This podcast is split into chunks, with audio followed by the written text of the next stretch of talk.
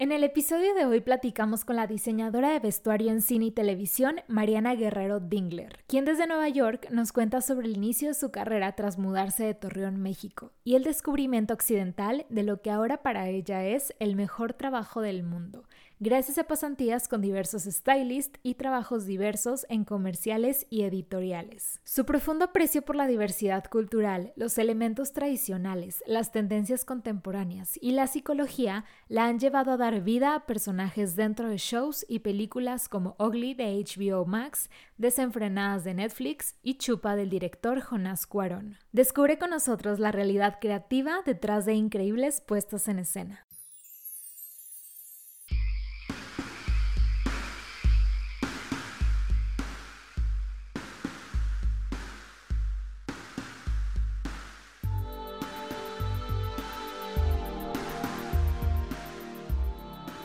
Mariana, bienvenida a Flipante Podcast. Qué gusto tenerte por aquí. Muchísimas gracias pues por aceptar esta invitación y por platicar con nosotros un poquito de tu trabajo, de lo que te dedicas y pues sobre todo para aquellos que tengan estas ganas, esta curiosidad de qué, de qué va, de qué trata tu, tu trabajo, tu carrera.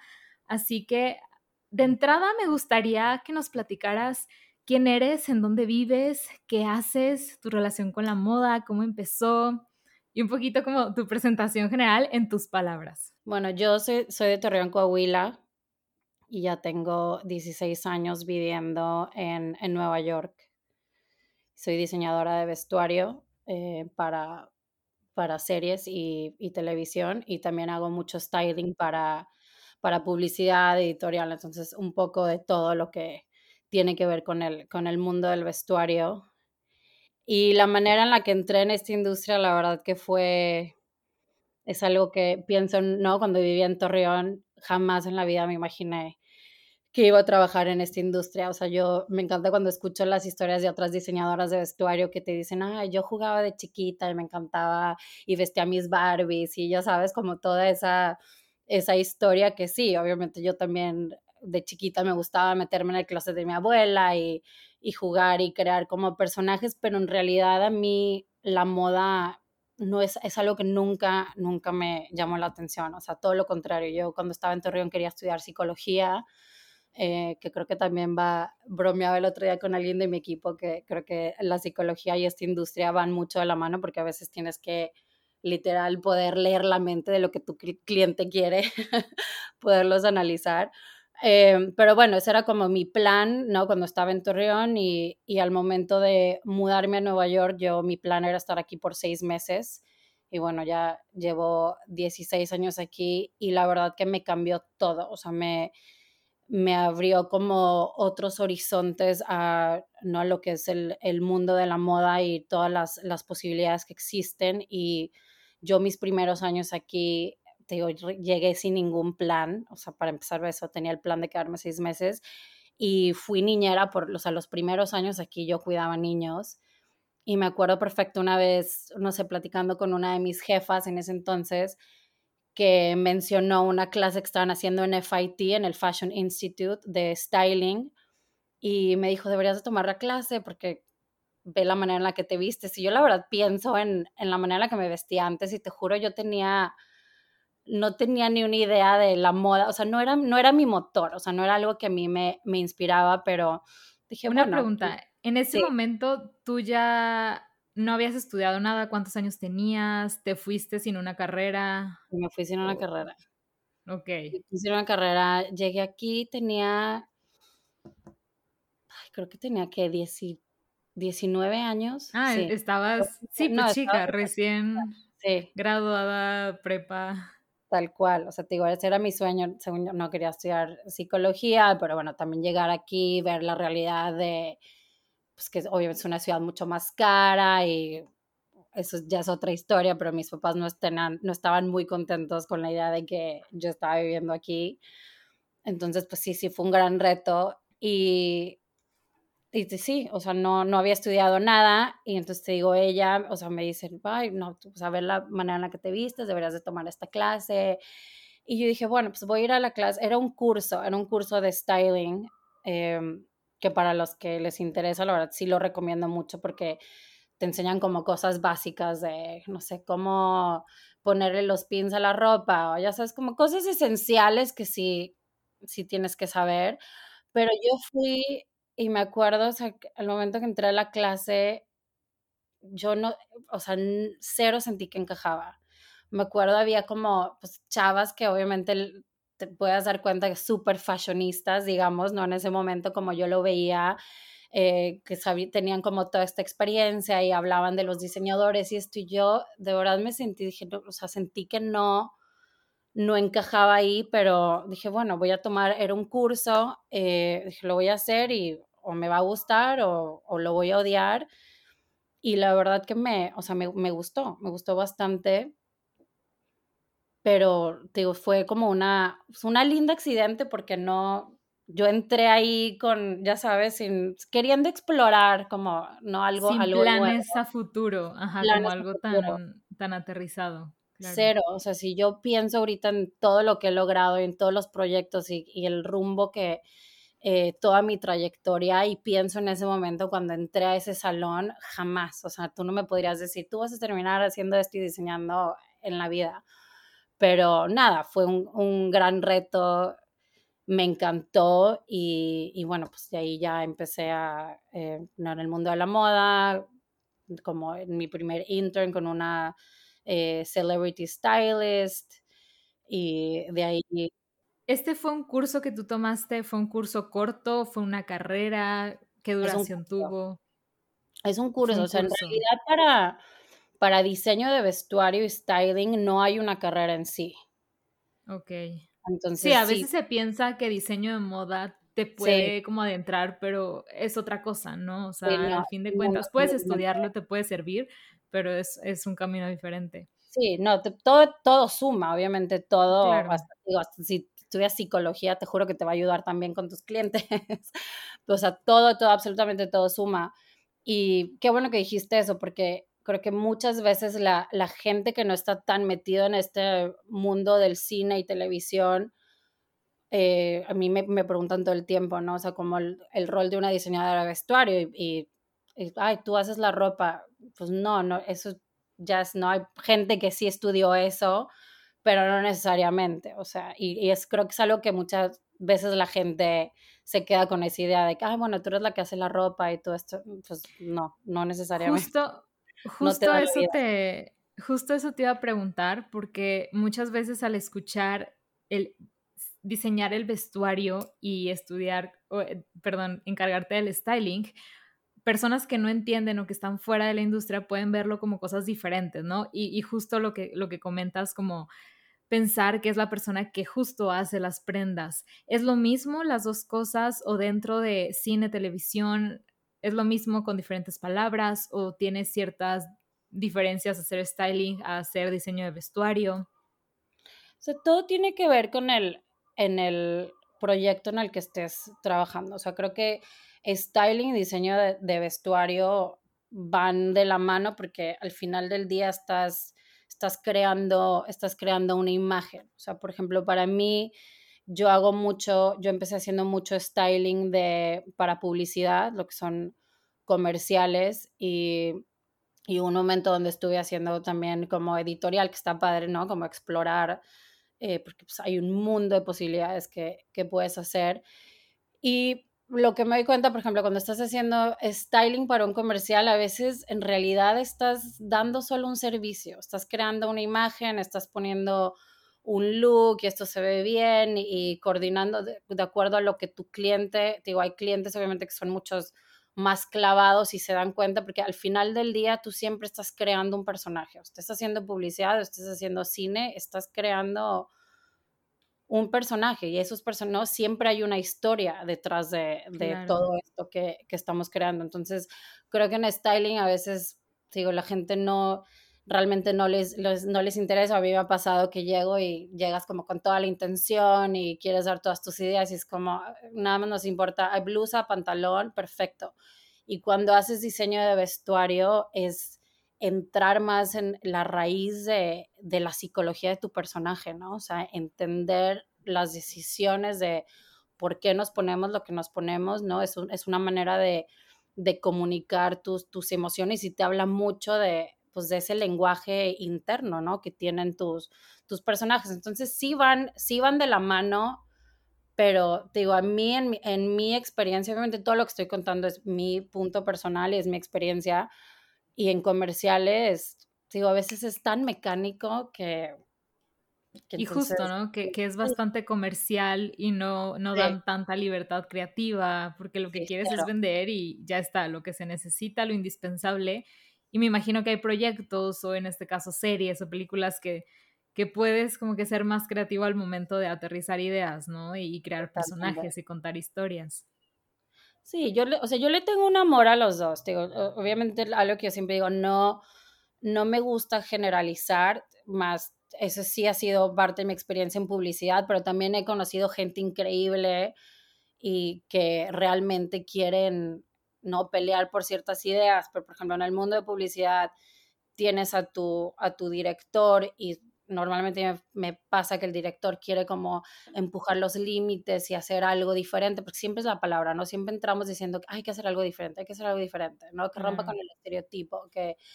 Eh, y, y, a veces o sea, el, director está de la mano y es como estás muy emocionado y quieres crear esto, pero después llega a la cabeza el cliente y quiere el cliente es, quiere algo más comercial. Entonces ahí es cuando como que se rompe esa línea porque al final del día el director y tú como vestuarista estás dando un servicio.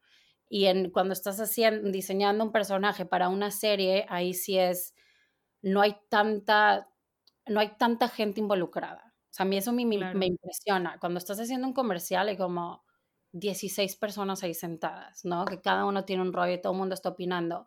Y cuando estás haciendo, en mi experiencia en las pelis, no, en la peli que hice y las series, es tú y el director. O sea, y eso a mí por eso me encanta. O sea, si yo pudiera ahorita elegir uno, sería en cine y televisión totalmente, o sea, porque y qué impresión, ¿no? Porque podrías pensar, podrías pensar que la película, la serie es algo más grande, dices, ay, seguro hay mucha gente involucrada y, y, qué curioso esta diferencia. Entonces, me platicas que empezaste a hacer interns y lo primero que hiciste fue comercial, fue editorial, ¿y en qué momento te adentraste cuál fue tu primer acercamiento con la puesta en escena, con películas, con este mundo un poco diferente a lo editorial? Sí, yo empecé, bueno, sí, empecé, o sea, mi intern era con una, una celebrity stylist, era yo intern. Entonces, esta fue mi primera experiencia donde literal mi trabajo era ir a los showrooms y y no recoger, o sea, las cosas y llevarlas al shoot donde estaban filmando, pero bueno, para mí en ese entonces era como, wow, lo máximo, pero no fue la verdad, o sea, mi, la mejor introducción a, este mundo, porque sí me llevé pues, una mala, muy mala sensación, ¿no? En mi, en mi primer, eh, cuando estaba de intern. Y, pero nada, digo, no, no, me, no me rendí. Y de ahí pues me di cuenta que, digo, a mí como que el mundo de la moda realmente no, o sea, es algo que no me, no me llamaba la, la atención y después de ahí, no sé, un día platicando con un amigo eh, que es director, me, me, presentó a su, a su stylist, que no, para, para publicidad. Y bueno, ahí la, o sea, le empecé a asistir a ella y uno me di cuenta que publicidad te, te paga más, los comerciales. Eso también es algo de, todo el mundo editorial es padrísimo. O sea, yo ya cuando empecé a hacer yo mis, mis editoriales y todo, bueno, es también un nivel creativo súper divertido, pero en realidad, o sea, si estamos hablando de dinero, así no es, no es una industria que, o sea, los editoriales no pagan. Punto. Claro. Nunca tienen presupuesto, nunca hay nada, eh, pero es una manera increíble de pues sí, o sea, ¿no? De ser creativa y de crear, obviamente, todos estos contactos con diferentes marcas, que eso también no es como otro, otro mundo, pero cuando empiezo a, asistir a, a este stylist para comerciales, me encantó. O sea, en realidad ahí me, o sea, me di cuenta que, que era lo que realmente me llamaba la atención y me acuerdo la primera vez que la asistí, como estando en el set, uno viendo había mil y un millón de gente, porque cuando editoriales, como son pues, grupos muchísimo más chiquitos, pero tratando de entender todos los roles, ¿no? Desde el director de foto, o sea, hay tanta gente que yo me acuerdo de estar ahí y, y, era como un anhelo de ojalá que algún día pueda entender todo esto y ojalá que algún día me toque estar aquí, pero siendo yo la stylist, pero es un sueño que se veía, tío, para mí como tan, tan lejano, sí. Y nada, pues empecé tipo a asistirla a ella, me encantó, me di cuenta, tío, o sea, el mundo de publicidad que para mucha gente cree que es muy fácil, ¿no? Ay, sí, un par de jeans y una camisa, no, o sea, lidiar con esos clientes de verdad que no es lo más fácil del mundo, porque es la típica que no saben lo que quieren hasta que lo ven. Entonces, Em, pero bueno, pues empecé a hacer eso y ya ella poco a poco como que le empezaban a llegar comerciales o cosas chiquitas que ella no estaba disponible y, y pues me los iba, no, me los pasaba. Y pues poco a poco vas haciendo así tus, tus contactos con diferentes productores que al final del día son los que, los que te, te, te contratan. ¿En ese momento ya era un trabajo en sí o era remuneración mínima o porque por justo lo que comentabas, ¿no? Creo que también pensando en moda, en estilismo y todo esto, dices, es que cómo empiezo, ¿no? O, necesito muchos contactos para empezar, qué tan bien pagado es, o sea, en qué momento ya fue para ti un trabajo en donde dijiste, de aquí puedo vivir. Sí, cuando empecé a hacer comerciales, justo eso, o sea, ahí era como de esto sí puedo vivir porque ya era su asistente y sí, ahí sí ya me estaban pagando. Cuando estaba de, intern y también un tiempo que asistí a una stylist también de editorial, pues eso sí no te pagaba absolutamente nada. Entonces, eh, sí, o sea, es pues difícil porque no, ese es tu tiempo, pero también a veces te topas con mucha gente con mucha actitud y, creen que por el hecho de que estés ahí ayudando, o sea, eso creo que ya es entrando en, en, otro tema eh, en cuanto como a impresiones que te llevas, ¿no? O sea, en tus primeros trabajos y cosas que, que yo veo, eh, digo, mi primera, o sea, mi primera internship, pues no, o sea, no fue la experiencia más bonita del mundo, pero en todo este tiempo me he dado cuenta que también hay gente increíble en esta industria, o sea.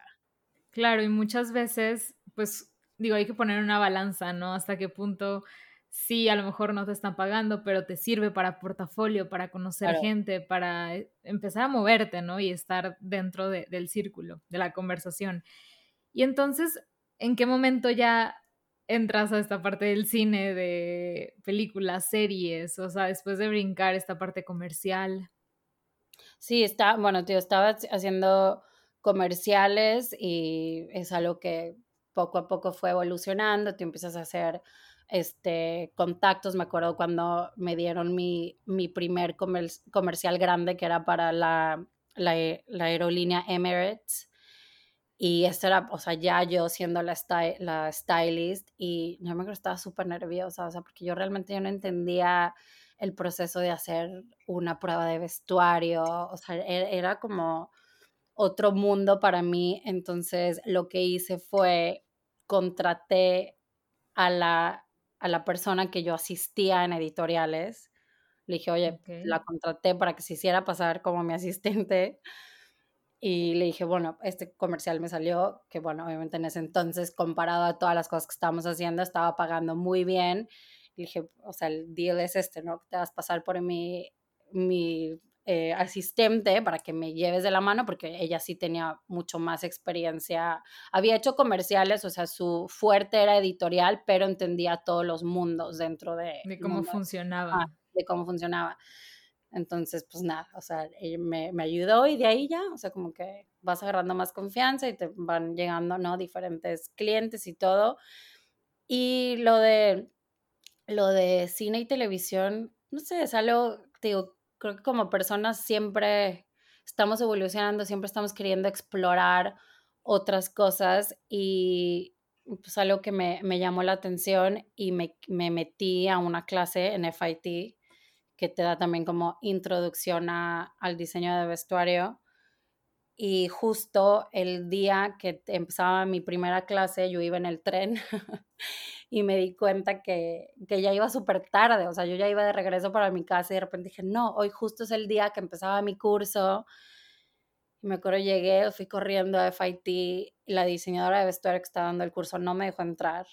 Me dijo, porque era un curso de, pues era un fin de semana, o sea, y, o no, eran como tres fines de semana, la verdad ya no me acuerdo bien. Pero intensivo. Ajá. Pero era, ajá, entonces me dijo, no, o sea, te estás perdiendo ya casi la primera, la mitad de la primera clase y no me dejó entrar y, y yo me acuerdo en ese momento, me puse súper triste porque dije, esto es, o sea, como que yo pensé, esta era mi única oportunidad de entrar en esta industria y la acabo de arruinar y ya sabes, así se me vino con todo el mundo abajo corté a platicando con un amigo mío, este director, eh, Diego Martínez Ulanowski, que es el director de Desenfrenadas. No sé si la viste. Sí, sí la vi, me encantó.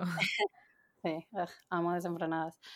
Y nada, estaba aquí en, en Nueva York y estábamos, me estaba platicando que tenía una serie. En ese entonces él no había hecho deal con Netflix, nada. Era como esta idea que él tenía y nada, me estaba platicando, ¿no? De este road trip y las amigas, y yo, oye, son increíbles. Le dije, pues si hay, alguna manera en la que yo me pudiera involucrar. Yo en ese entonces ni siquiera sabía lo que estaba poniéndole en, el universo, ya sabes, no, no entendía el nivel de lo que era hacer una serie, pero pues dije, bueno, si necesitas a alguien, yo estoy aquí, te puedo ayudar. Lo que pueda ayudarte, aquí estoy. Puedo ayudar, aquí estoy. Y así quedó pasó el tiempo y un amigo productor necesitaba un contacto para algo de... Yo la verdad te, cuento esto porque yo sí soy súper creyente de cómo las cosas se acomodan y cómo las cosas... Claro, y una cosa te lleva a otra. Y una te lleva a la otra, sí. Y, y nada, un amigo me dice, oye, necesito algún contacto de México. Le dije, ¿sabes? Creo que la persona correcta es Diego. Entonces le hablé a Diego. Yo para preguntarle, nada que ver, yo ni, en ese momento ni estaba pensando en la serie. Ya, entonces le pregunté, hoy un amigo está buscando un footage de no sé qué, bla, bla, total, ya empezamos a hablar de eso y ahí ya le pregunté, le dije, oye, ¿cómo vas con tu, con la serie? Dijo, no, pues acabo de hacer un deal con Netflix y yo, ah, padrísimo, ¿y qué? ¿Ya tienes diseñadora de vestuario? Y me dice, no, pues la verdad no, o sea, estamos como hablando con varias, pero no hemos cerrado con nadie. Le dije, eh, le dije, oye, bueno, me encantaría hacerte una propuesta de vestuario, o sea, ¿no? Si te interesa y si todavía no tienes a nadie. Y bueno, ahí los productores me contestaron, te mandan como la sinopsis, o sea, y ahorita ya me pasa que ya me comparten todo el guion, pero en ese entonces era como... Lo mínimo. Ajá, este es el mínimo, estos son los personajes principales. Yo hice mi propuesta de vestuario. Eh, y ahí me acuerdo platicando con mi esposo, le dije, ¿sabes qué? Siento que esto lo tengo que hacer en persona, o sea, es una gran oportunidad. Me tomé un vuelo, dije, esto me, me interesa tanto que me gustaría platicarlo con él en persona, eh, pero bueno, ya había hecho, o sea, hice mi propuesta de vestuario, la mandé y ya fui a México, tuvimos una junta, le encantó, ¿no? Con todas las ideas que, que tenía y pues nada, me dieron el, el trabajo. y eso, te digo, es otra, ya otra historia de, uff, o sea, ya te dieron tu serie y ahora es como, ¿cómo hago una serie? claro, y quiero que, quiero que nos platiques también eso, pero de entrada, el cómo te ganas esta confianza o el que se animen o que apuesten por ti de entrada, ¿no? O sea, me platicas que te dan una sinopsis o ya te dan el guion completo, ahorita actualmente a lo mejor ya es diferente, pero ese primer contacto que tú tienes, o sea, cómo lo aterrizas y cómo convences al productor, a la persona que te contrata para que tú seas la elegida, o sea, ¿cómo saben quién es la correcta para su, para, para en este caso esta serie? Es que eso creo que es algo tan personal que, y, y eso es lo que he aprendido, o sea, todos los directores son, son diferentes, pero simplemente es tú, o sea, yo, o sea, no tenía, digo, no tenía el guion, porque cuando estás leyendo el guion, bueno, ves un poco más la raíz del que, y es lo que a mí me encanta y siempre le digo a los directores, o sea, cuando tú lees un guion es la manera en que cada uno de nosotros, personas creativas, interpretamos a, o sea, es un mundo de posibilidades, ya sabes, o sea, pienso mucho en, como el director de foto leyéndolo, o el, no el pelo, maquillaje, o sea, eso, eso se me hace padrísimo porque pues al final del día es, es una colaboración.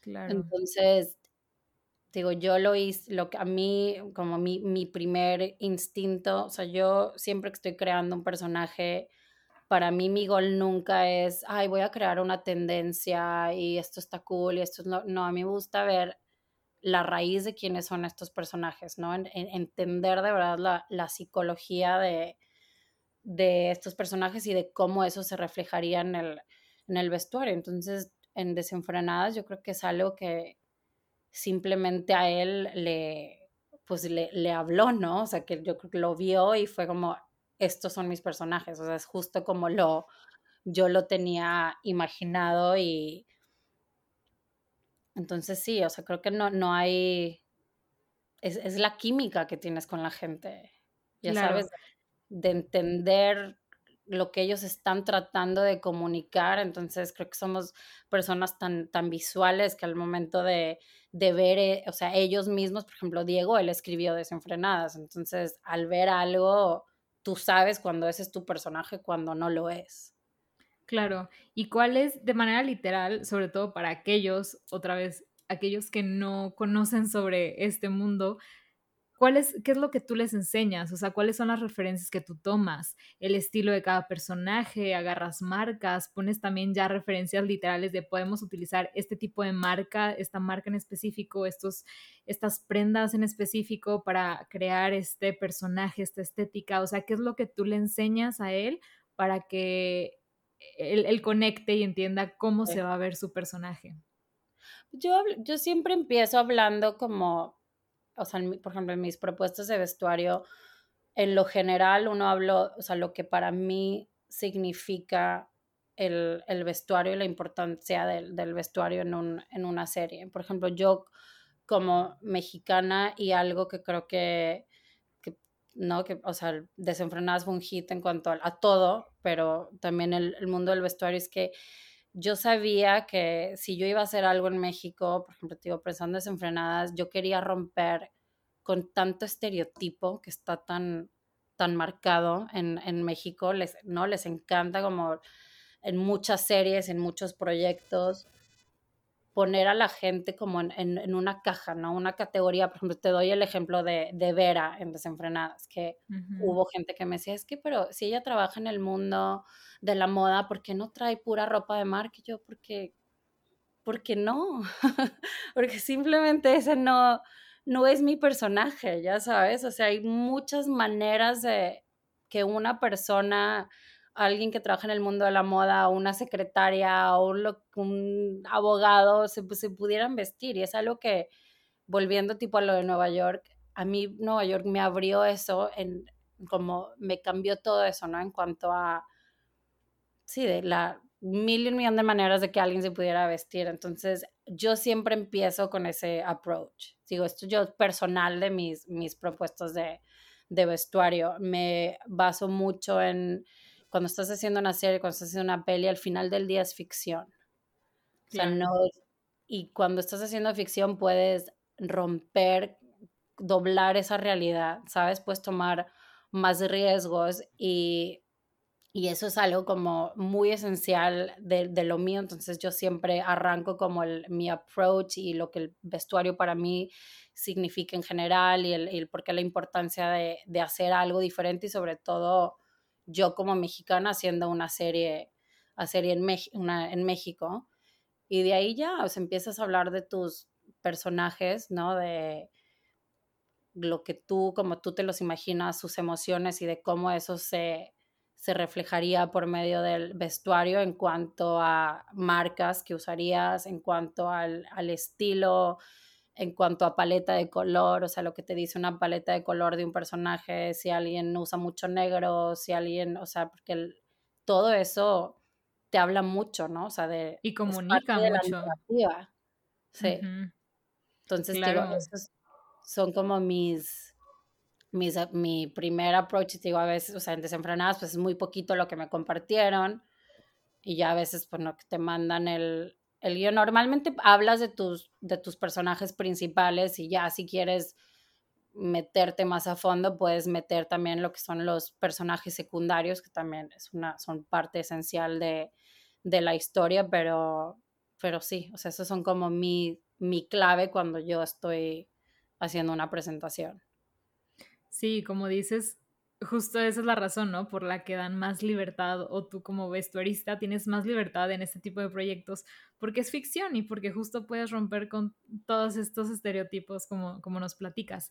Entonces, al momento ya de ser aceptada y, ok, ya estás dentro del proyecto, ¿qué pasos siguen? O sea, ¿cómo es ese, con cuánto tiempo de anticipación comienzan a trabajar estos proyectos, este, mm, cuáles son los pasos a seguir, tú necesitas un equipo, cómo funciona para entender bien cómo tu día a día en el trabajo dentro de una puesta en escena. Sí, digo, o sea, volviendo desenfrenadas, yo eh, fue mi primera serie, o sea, tienes, hay muchas cosas que entiendes, pero después todo lo, o sea, de cómo ejecutarlo, eso ya es también otro nivel. Por ejemplo, era tan poco lo que yo en ese momento sabía que yo tuve que sentarme, por ejemplo, con eh, supervisoras de vestuario, que son las que llevan como todo el rollo de la continuidad, porque son cosas que son súper importantes que tienes que entender, el desglosar un guion. O sea, yo cuando antes de hacer desenfrenadas, digo, todo para mí eso era nuevo. O sea, es como ya te dieron el trabajo, ahora cómo lo vas a hacer, ¿no? Ahora, y ¿qué hago? Y este mundo nuevo. Ajá, y este mundo nuevo y cómo vas formando tu, tu equipo, pero digo, yo sí me tomé el tiempo de sentarme con diseñadoras de vestuario. Aquí en Nueva York hay un, un grupo de, que se llama Last Looks, que son como, hay como muchísimas diseñadoras de vestuario. Entonces es como un foro donde compartes información o te puedes pasar tips o publicas trabajos también. Eso es como, la verdad, una herramienta a mí que me ha salvado la vida. Y yo me acuerdo ahí, o sea, que publiqué, ¿no? Estoy haciendo mi primera serie, quería saber si hay, ¿no? Diseñadoras de vestuario, supervisoras, o sea, como, porque yo también, o sea, para ser una diseñadora de vestuario también tienes que entender todos los roles, ¿no? O sea, porque tienes un equipo, no lo vas a hacer sola. Entonces, ¿cómo funcionan esos roles? Entonces, digo, yo todo eso tuve que que aprenderlo, entonces me senté con diseñadoras de vestuario que me platicaron, ¿no? Como su proceso, digo, la importancia de una coordinadora que es la que maneja todo el dinero, la supervisora de vestuario que, digo, es la que lleva todas las carpetas de continuidad y todo. Entonces, pues, yo me tomé tiempo de, de, sentar y aprender todo eso porque, pues, digo, era, era súper nueva en esto. nuevo para mí. Y y pues ya, y ahí mismo, bueno, también producción. Aparte, ah, y era mi primera vez filmando en México. Yo no había Entonces estabas fuera de tu lugar, prácticamente. Fuera de todo, o sea, de mi zona de confort al 100%, ni siquiera comerciales, nada. O sea, era la primera vez que iba y las, la verdad que las producciones en México y Estados Unidos son dos mundos completamente diferentes en cuanto a muchísimas, muchísimas cosas. Los roles son diferentes, o sea, es, otro mundo. Y ahí, bueno, producción me ayudó a, a formar mi equipo, o sea, para empezar con la asistente de vestuario, empecé con, entrevisté a varias y ahí eh, terminé hablando con Ara Rubio, que la amo, fue mi, mi asistente en Desenfrenadas y en Ugly también, y ya llevamos varios proyectos juntos. Entonces, bueno, me senté con ella y pues, ella ya, ella vive en México, ya tenía mucho tiempo trabajando en la industria, entonces digo, o sea, la base, sí, empiezas con tu asistente de vestuario y ya tu asistente, entre tu asistente y tú, van formando y entrevistando lo que son como otros roles, o sea, no es tu asistente de vestuario, tu supervisora de vestuario y tu coordinadora, o sea, son como los roles y de ahí ya ellas como que te, pues, van es que sí, dependiendo, también dependiendo del presupuesto que tengas. O sea, desenfrenadas era un proyecto, no teníamos, pues, no tenía nada de dinero. Entonces sí fuimos un equipo súper chiquito. O sea, era Ara, mi asistente de vestuario. Teníamos um, Miranda, que era como nuestra intern, y Karen Macías, que es una chava de aquí de, que vive ahorita en Nueva York, pero es mexicana, y ella estaba en set, encargada de pues sí, estando no siempre en set ahí de la mano del director, apoyando al director y pues checando todo lo de, lo de continuidad de así, pero digo, ahorita que pienso en desenfrenadas, digo, wow, o sea, era un equipo súper, súper chiquito. donde les tocaba hacer de todo a todas Pues, por lo mismo, ¿no? Sí, nos tocó hacer, o sea, literal de, de todo y digo, bueno, empecé, o sea, empecé yo ahí con, con esos roles. Yo cuando me, o sea, cuando me entrevisté para Desenfrenadas, me acuerdo que ellos querían filmar, no sé, como a los tres meses, fue un proyecto que se terminó empujando ocho meses, que para mí en ese entonces esos ocho meses me funcionaron perfectos porque pude echarme un clavado en todo lo que te estoy diciendo de cosas que yo no sabía, entonces sí aproveché ese tiempo como para investigar y preguntar y todo, también eh, para escribirle a marcas porque era un presupuesto súper bajo, entonces tuve el, tuvimos como alrededor de 40 marcas que nos ayudaron, nos patrocinaron. Entonces, en ese momento sí, esos ocho meses, la verdad que, o sea, me, me salvaron la vida. Ahorita ya sería diferente para mí esperar un proyecto que se empuje ocho meses, pero como era Desenfrenadas, era mi primer proyecto, pues bueno, o sea, funcionó. Y en ese, en ese momento tú estabas, esos ocho meses, que es mucho tiempo, que para ti en ese momento fue el suficiente para, para aprender y hacerlo, pero tú cuando tienes un, uno de estos tipos de proyectos, ¿te centras 100% en él o puedes compaginar con algún otro? ¿O en esos ocho meses estabas trabajando también en otros proyectos, en otras cosas? ¿O estabas inmersa en desenfrenadas?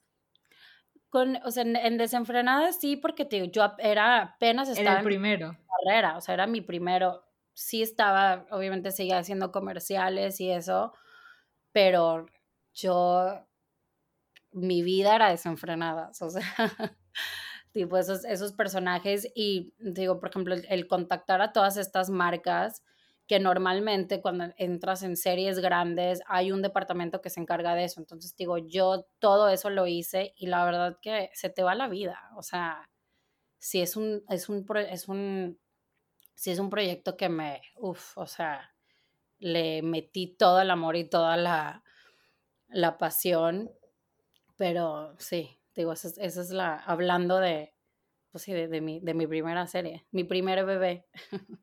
Claro, y hablando ya de a lo mejor los más recientes, otros que ya no fue el primero, ya tuviste esa experiencia previa, a lo mejor es un tiempo más reducido, pero ¿cómo, si pudieras explicarnos un poquito más literal a lo mejor esos pasos a seguir, sobre todo para eso, para aquellas personas que no entienden cómo funciona y cuáles son tus roles, tu actividad, o sea, tu día a día, en qué consiste, si la gran parte del trabajo obviamente es previo, ¿no? Previo a, que se, a la filmación y demás, pero ¿cómo llevas a cabo tu trabajo? O sea, para que sea un poquito más clara esta parte.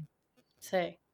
Bueno, ya, por ejemplo, la, hablando de, a lo mejor cambiando un poco a, a pelis, eh, esta peli que acaba de hacer, eh, que se llama Chupa, para Netflix, que eso también es, es muy padre pensar, por ejemplo, cómo hice digo, Netflix México y Netflix Estados Unidos son completamente diferentes en cuanto a, a todo, o sea, ¿no? Y, y, por ejemplo, o sea, desenfrenadas de hacer un, un, proyecto chiquito de un presupuesto muy bajo, pero obviamente no con su gran, gran reto, eso me abrió las puertas a hacer Netflix Estados Unidos, porque pues, en ese era como lo único que yo tenía que, ¿no? que, que enseñar en cuanto a a cine y televisión. Uh -huh. Y eso me llevó a hacer una película, o sea, Chupa fue una película de 70 millones de dólares. O sea, eso es como vas de amo los Muy dos. diferente. No tiene que ver al amor que le doy y la dedicación, pero sí es, sí es una gran diferencia, ¿no? Ya cuando estás trabajando con otro, con otro tipo de, de presupuestos. Y ahí sí fue, pues de alguna manera pues ya fue como algo más organizado, digamos. Y ahí pues igual, o sea, empecé con mi, ¿no? mi propuesta de, de vestuario, digo, lo que me encantó de Chupa fue que eh, con el director Jonás Cuarón, que ahí sí mi, mis pláticas siempre, o sea, todo lo creativo siempre éramos él y yo. O sea, fue algo que hice pues casi después de la pandemia, entonces ahí era todas las juntas por Zoom, yo estaba haciendo el pre en Los Ángeles y ahí lo que hacía era, por ejemplo, o empezar, no diseñar los personajes, tuve una junta con él, ya le, encantó, ahí obviamente él te da tu feedback de, oye, sabes que este personaje a lo mejor yo me lo imagino, pues no de esta, de esta manera, o este sí me gusta mucho, o sea, yo creo que, por ejemplo, algo esencial es esa comunicación con, con el director. O sea, al final del día, digo, cuando estamos haciendo esto y estás haciendo ficción, o sea, tiene que tener sentido para ti y para el director. O sea, lo, tienen que estar de acuerdo en el universo que estás creando. Ya sabes, si tenga sentido para ti, para el director, a mí todo lo demás no me importa. O sea, es qué es lo que es un universo que estamos creando, tío, porque claro que está conectado, muchas cosas están conectadas a la realidad y es algo que, y a lo mejor aquí ya me estoy yendo a otro lado, pero es algo no con mis pláticas con directores que yo siempre digo, bueno, ¿cuál es tu nivel de realismo al que lo quieres llegar? O sea, hay gente que te dice, yo lo quiero súper conectado a la realidad y hay otros que te dicen, a mí no me importa la realidad, es un mundo de ficción y quiero crear, ¿no? Como este mundo de de, de fantasía y ahí ya me meten cosas como muy existenciales, porque yo sí soy así con el tema de vestuario, de qué es la realidad, pero, pero comparado a qué, de acuerdo a qué, ya sabes. Eh, bueno, y digo eso, entonces el proceso ya que una vez que tienes bien bajados a tus, a tus personajes principales y ya están de la mano, después de ahí empiezas, bueno, a trabajar en, por ejemplo, la paleta de color y ahí es donde entra el diseñador de producción. Entonces ahí sí es muy importante trabajar de la mano con pues, el tipo de tono que le quieres dar visualmente a la serie, con el director de foto también, ¿no? en cuanto al, pues sí, la, la paleta de color que, que, quieres, que quieres manejar. Y digo, todos los proyectos van a ser diferentes. O sea, hay unos donde hay gente que es mucho más clavada en eso y hay gente que de verdad, directores, que esas cosas no les importan tanto. Entonces, digo, todos los, los pues sí, siempre cada experiencia va a ser diferente. Entonces ahí, o sea, eso como ya empezarlo y después, bueno, ya con tu equipo empiezas a hacer eh, a lo mejor una lista de si quieres contactar a marcas. De ahí un rollo esperar a que ya tengan a los actores, porque a veces entras y todavía ni siquiera tienen a los actores, entonces realmente no puedes arrancar Vender las tallas o, o sí, pero pues digo, dependiendo del, del pues, el presupuesto que tengas. O sea, a mí en Chupa me pasó que tuve mis, o sea, ya no empecé a comprar cosas, eh, todo, ahí hacía como carpetas, mood boards de cosas que iba comprando, o sea, vas creando closets por personajes. Ok, bastante organización. Sí, bastante organización. te, lo estoy diciendo así como se me viene a la, a la cabeza. Claro, claro. Pero sí, no sé, ¿cuál es el closet de Marcela? ¿Cuál es el, el tono, la paleta de color? Entonces ahí tú formas, o sea, vas comprando cosas, a veces es, es un instinto, a veces es algo que dices, ella va a tener un choker, o a veces ves el choker y dices, esto está perfecto para mi personaje, o sea, digo, es el, cada uno tenemos diferentes, ¿no? Procesos creativos, pero bueno, haces, armas el closet por el personaje y de ahí, bueno, ya es el proceso de descubrimiento en las pruebas de vestuario. Pero sí es esencial, o sea, empezar como pues, todos los detallitos, ¿no? O sea, que yo soy súper clavada, por ejemplo, en el tema de, de los accesorios y qué te dicen los accesorios, o sea, si tiene algo que, no un collar porque tiene alguna conexión por por algún una conexión emocional. significado. significado, digo, eso, la paleta de color, de qué nos dice la paleta de color. A mí me gusta mucho darles como su paleta de color a cada uno de, los personajes. O sea, pero eso es algo, digo, es una, es algo mío personal. Entonces, bueno, ya hacía como los, los closets y le hacía como estos mood boards al, al director y ya hacíamos Zoom y ya le, enseñaba, ¿no? Como pues, las prendas que estaba. Y eso también para uno, para sentirlos involucrados y porque les gusta. O sea, obviamente estar, digo, es una colaboración, entonces el irles enseñando como estas son las pijamas que tengo, este es el look, ya sabes que estoy pensando para, no sé, cuando se va de fiesta o, o así, o sea, diferentes cosas y todo lo empiezas a planear y luego después pasan cosas dentro de producción, como por ejemplo en Chupa yo ya tenía, ya había comprado muchas cosas, ya había creado estos closets, cortear, eh, estos niños los iban a traer de México, no les salieron sus visas y como tres semanas antes de filmar me cambiaron a todo el cast.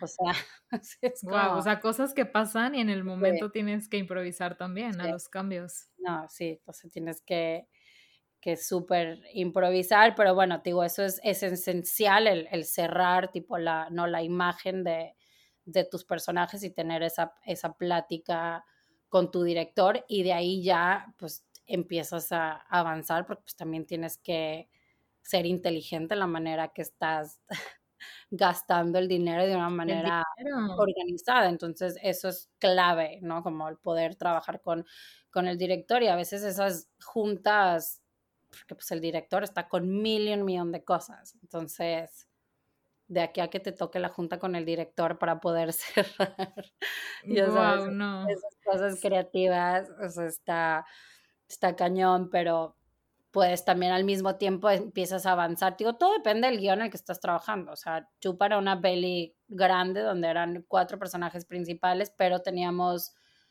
como tres escenas muy grandes con alrededor de 200 extras y era una película de época de los noventas. Entonces, pues estás con tus personajes principales, pero también al mismo tiempo tienes que, que avanzar porque se te va el tiempo encima.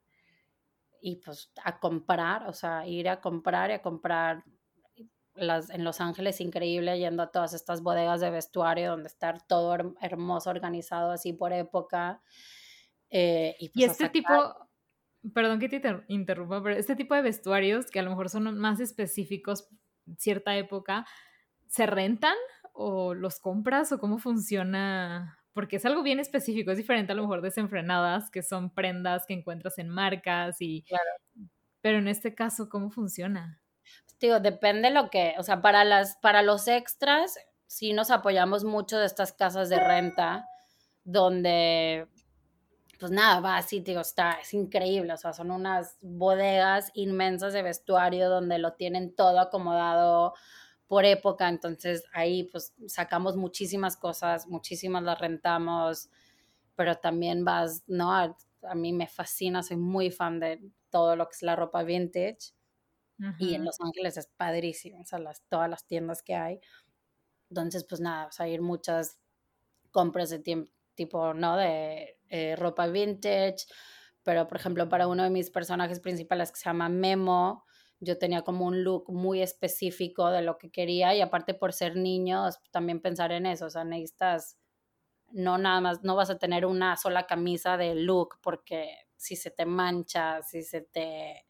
Había muchas cosas de, de acción porque es un niño que es, que él cree que es luchador, entonces, bueno, ya te imaginarás. Entonces también... Sí, cualquier cosa que le pase a la prenda, tener como el repuesto.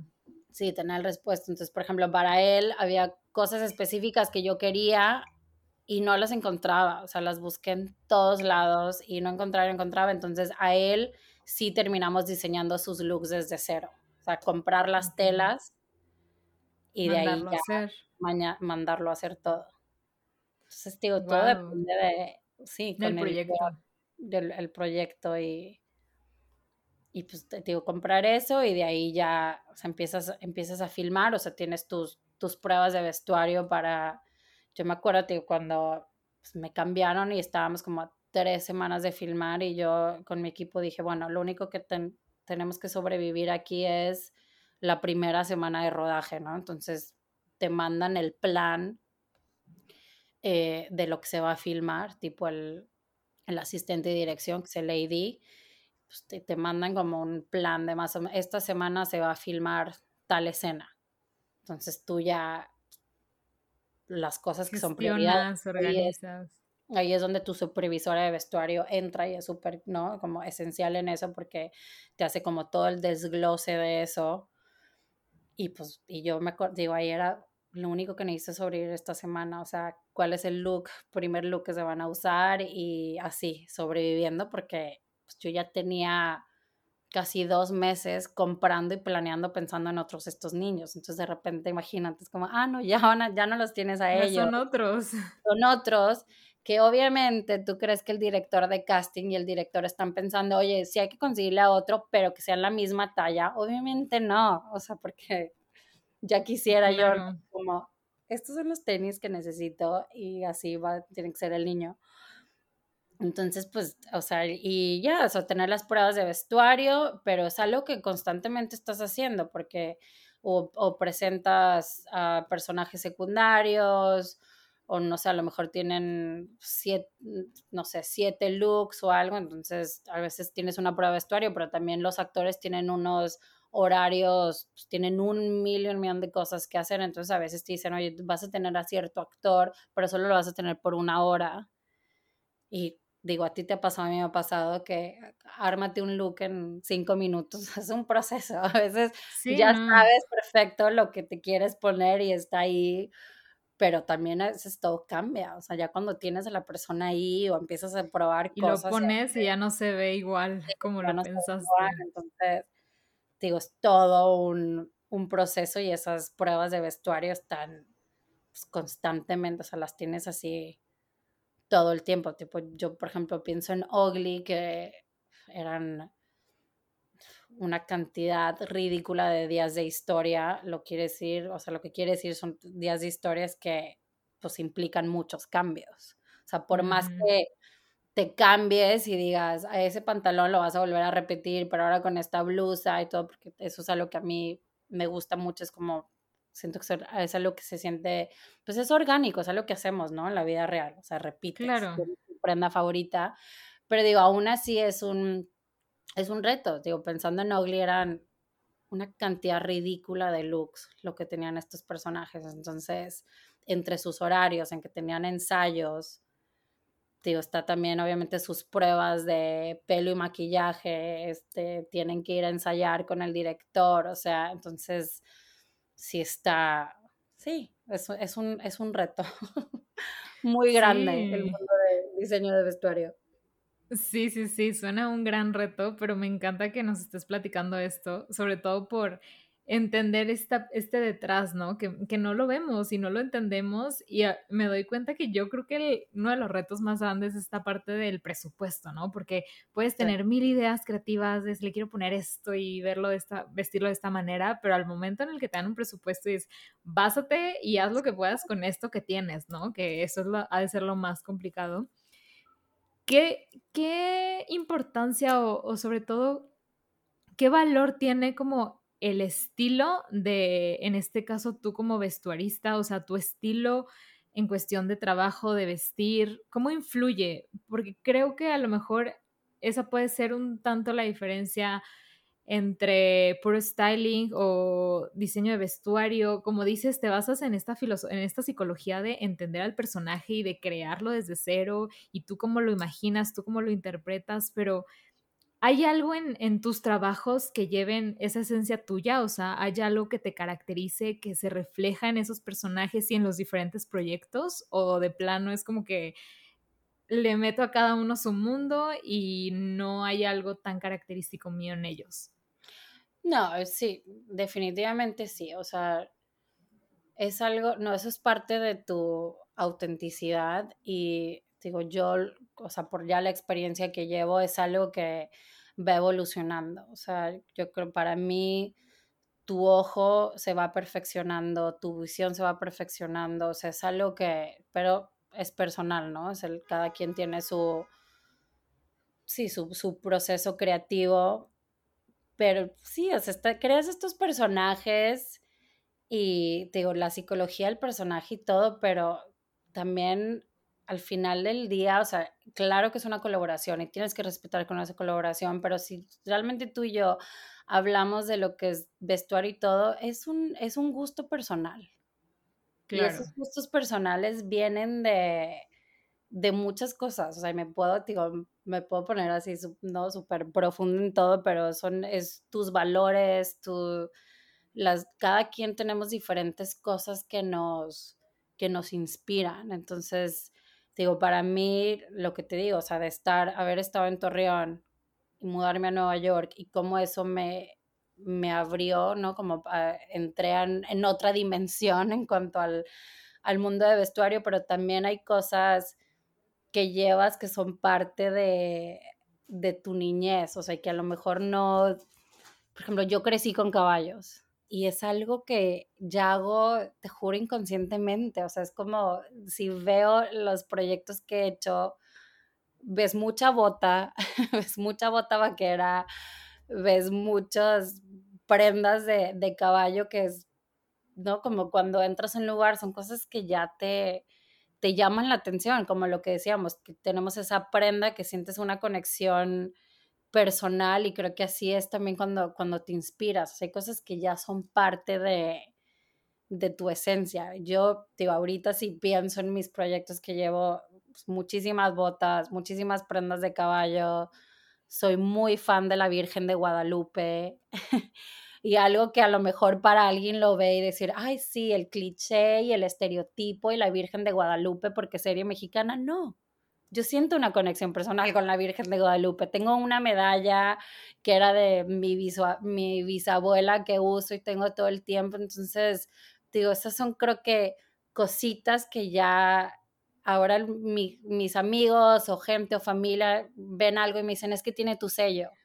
Claro. Pero y de cierta forma lo metes, se refleja en tus forma lo metes, ajá, y no es como, ay, ¿cuál es mi sello? O sea, creo que es algo que, tiene que ser orgánico, ¿no? Y, y, tú, y te vas conociendo, tío. En, este, proceso te vas dando cuenta de las cosas que te gustan o lo que no te gustan o, por ejemplo, lo que yo digo, o sea, para mí mi motor es eso, es ficción y cuando es ficción puedes doblar y puedes romper con hacer realidad. Muchos directores que van a decir, no, pero es que yo no lo veo así, para mí tiene que ser conectado a cierta realidad. Entonces es algo que que tú vas aprendiendo y conociendo, ¿no? De ti misma y, el mantenerte firme con esas cosas. O sea, yo ahorita estoy en eso, o sea, me, interesa solo trabajar en proyectos que, que realmente me llamen la atención y que, me hablen de, de, alguna forma, ¿no? O sea, no es porque, ay, solo porque, por hacer una serie, solo por hacer un proyecto.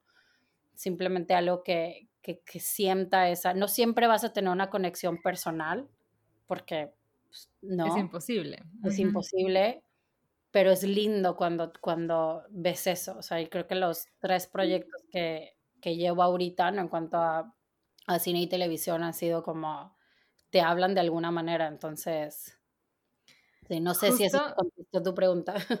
No, sí, sí, sí. Y justo esto que dices conectaba a lo, a lo que iba, ¿no? Porque esta parte de en qué momento, cuál es esa línea en la que dices, va, hago este proyecto y cuando no. ¿Por qué? Porque entiendo que hay muchos proyectos en donde no conectas, ¿no? O tu estilo de plano no va, hay algo que no se siente bien y al fin de cuentas lo puedes hacer porque es trabajo, pero a lo mejor termina siendo un resultado que ni sale tan bien o no es tan bueno o no es tan gratificante para ti porque no conecta, ¿no? Yo hago dirección de arte y también me pasa eso, ¿no? Que a veces hay clientes donde dices, híjole, es que tú buscas algo bien diferente a lo que yo te puedo dar. Sí, porque me hablaste. Claro. ¿Para qué me hablaste? Entonces, ¿cuál es, ajá, cuál es esa línea? En donde, y lo, a lo mejor depende mucho de en qué posición ya estés, ¿no? De, de, ese privilegio de poder decir, híjole, mejor este proyecto no lo hago porque entiendo que vas comenzando y a lo mejor cuando estás iniciando dices, híjole, lo que quiero es trabajo, ¿no? Pero a lo mejor tú en el lugar que estás ahorita puedes tener esa libertad de elegir cuáles sí y cuáles no, ¿no? Sí, no, yo, lo, o sea, yo me siento súper orgullosa de, digo, los tres proyectos que llevo estoy súper orgullosa de, de, ellos y creo que también, por ejemplo, eso es, ahí es cuando entra, digo, lo del el amor y el respeto también que le tengo a publicidad, digo, obviamente hay comerciales increíbles, pero también hay comerciales que lo haces y bueno, te están pagando y porque tienes que sobrevivir y porque, porque necesitamos, ¿no? El dinero, pero creo que en publicidad entonces tú decides qué enseñas y qué no enseñas. O sea, para mí ahorita, cuando pienso en cine y televisión, tu nombre está ahí y está ahí. Entonces yo sí quiero ser fiel a, digo, a las cosas que a mí me realmente me llaman la atención y porque también son proyectos largos. O sea, estamos hablando, no todos, digo, vuelvo, pero estos tres que yo he hecho han sido proyectos de seis meses. Entonces, yo sí soy muy sí pienso mucho en eso, o sea, si realmente tengo esta conexión con el director, si, si está esta química, si realmente siento ese como que a ellos realmente les, les motiva, ¿no? Como el, el mundo del vestuario. O sea, entonces, esos son los proyectos en los que yo ahorita quiero, quiero trabajar y mi agente siempre me dice, o sea, cuando lees un guion y todo, pregúntate si es algo que tú verías. O, ¿sabes? Si, si es algo que para empezar, sí, si tú verías y si te llamaría la atención, y, pero sobre todo eso, también como la química con, con, con el equipo, porque se, se, vuelve tu familia, se vuelve tu vida, y, y cuando yo entro en un proyecto me encanta, de verdad yo digo que tengo el mejor trabajo del mundo, me fascina lo que hago, me apasiona muchísimo lo que hago, entonces cuando yo entro en algo, entro al 100, o sea, sueño, tipo, lo, es algo que lo pienso todo el tiempo y entonces sí, soy muy, muy selectiva en, cuanto a dónde voy a poner mi energía, porque, porque si no... Es tiempo, es mucho tiempo, sí, es mucho tiempo, es mucho tiempo, entonces y pues me te consume demasiado. te consume demasiado. Claro. Híjole, qué importante, qué importante esta parte, ¿no? Y yo también creo que muchas veces, digo, hay trabajos que tienes que hacer para poder hacer otro tipo de trabajos que te gustan, otro tipo de proyectos, pero también al fin de cuentas, como dices, ahí sale tu nombre, ¿no? Sale tu nombre de que tú te encargaste de esta parte y es parte de tu portafolio y si haces algo que a lo mejor no conecta mucho contigo, pues ya es una parte que forma esa reputación tuya, ¿no? Ese portafolio que te va a llevar a otros trabajos. Entonces, sí, qué, importante es, es, también elegir, ¿no? Y, tener como esa sensibilidad para identificar que sí, que no.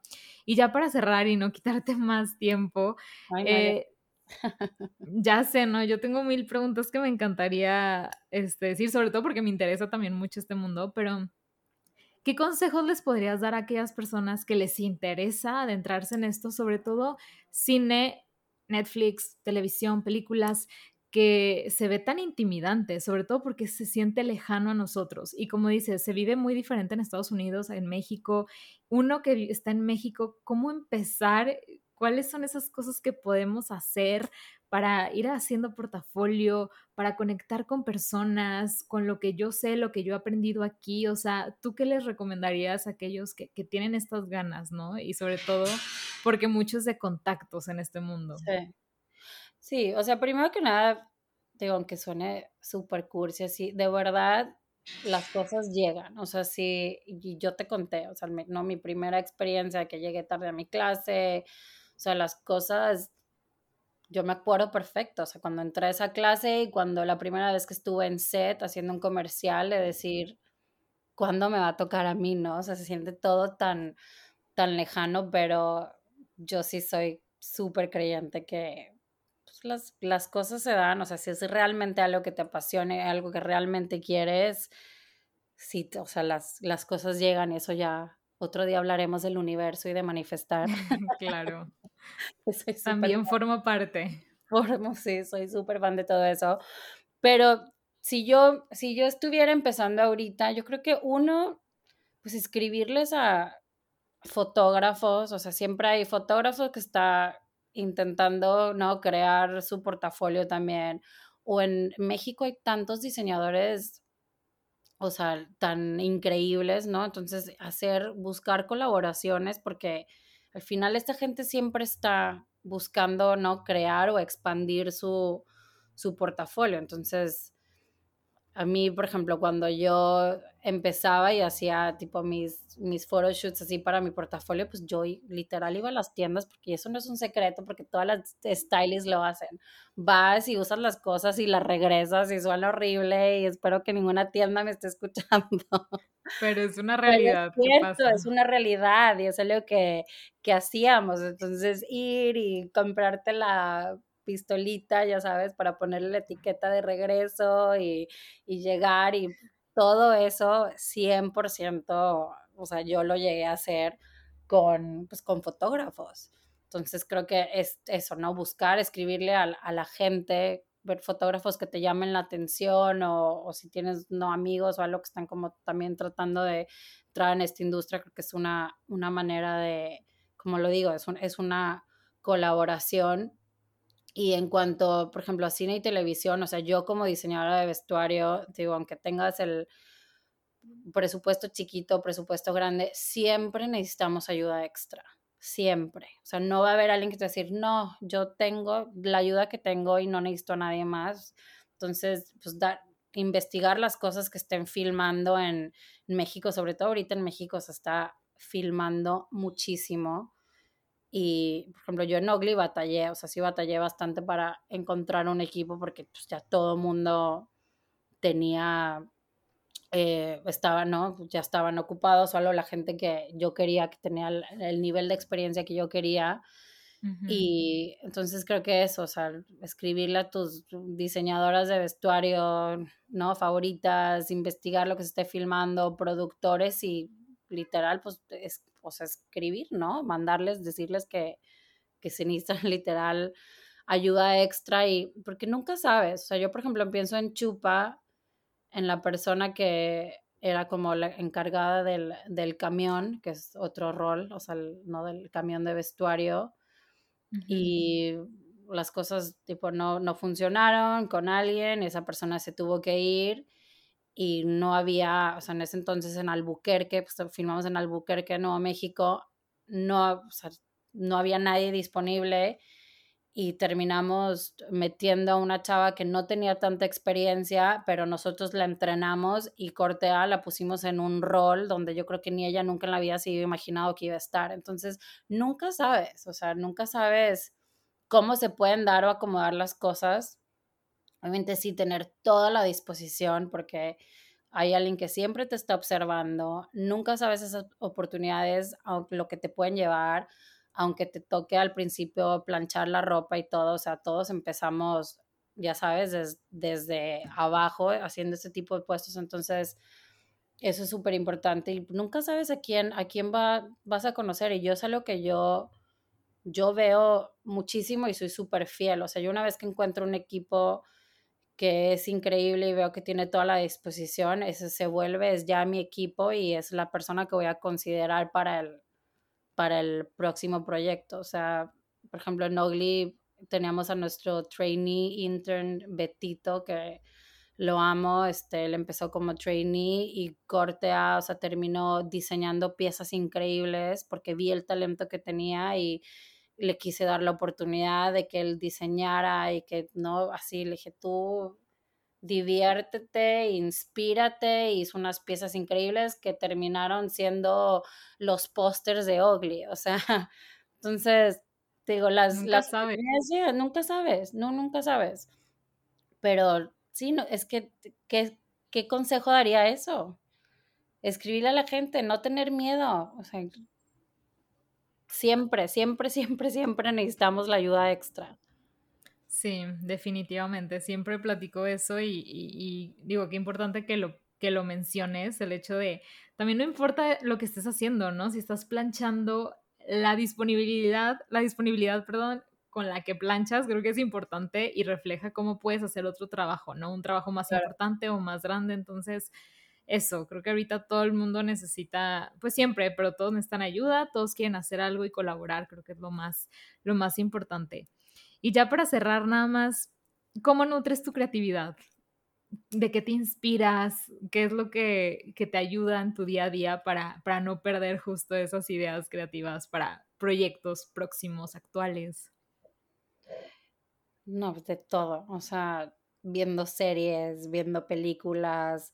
Me encanta, tengo aquí como mis lugares favoritos donde voy me siento a veces literal a observar a la gente. O sea, para mí, digo, Nueva York es una gran, hay inspiración en todos lados es una fuente para mí súper importante, ¿no? De, de, inspiración. Entonces, observar, te juro, o sea, observar y observar y a mí me, me encanta, o sea, por ejemplo, pienso en publicidad cuando haces un proyecto y presentas algo y te dicen, ay, pero es que esto no es real, o esto no lo usarían, o esto no lo pondrían, y cortea, sales a la calle y una persona sale así vestida. Para mí como, eso no existe y a mí eso me, es una de las cosas que me fascina. Mi esposo es director eh, de publicidad y te juro, siempre que vamos a caminar a pasear los perros y pasa alguien así, le digo, ¿ves?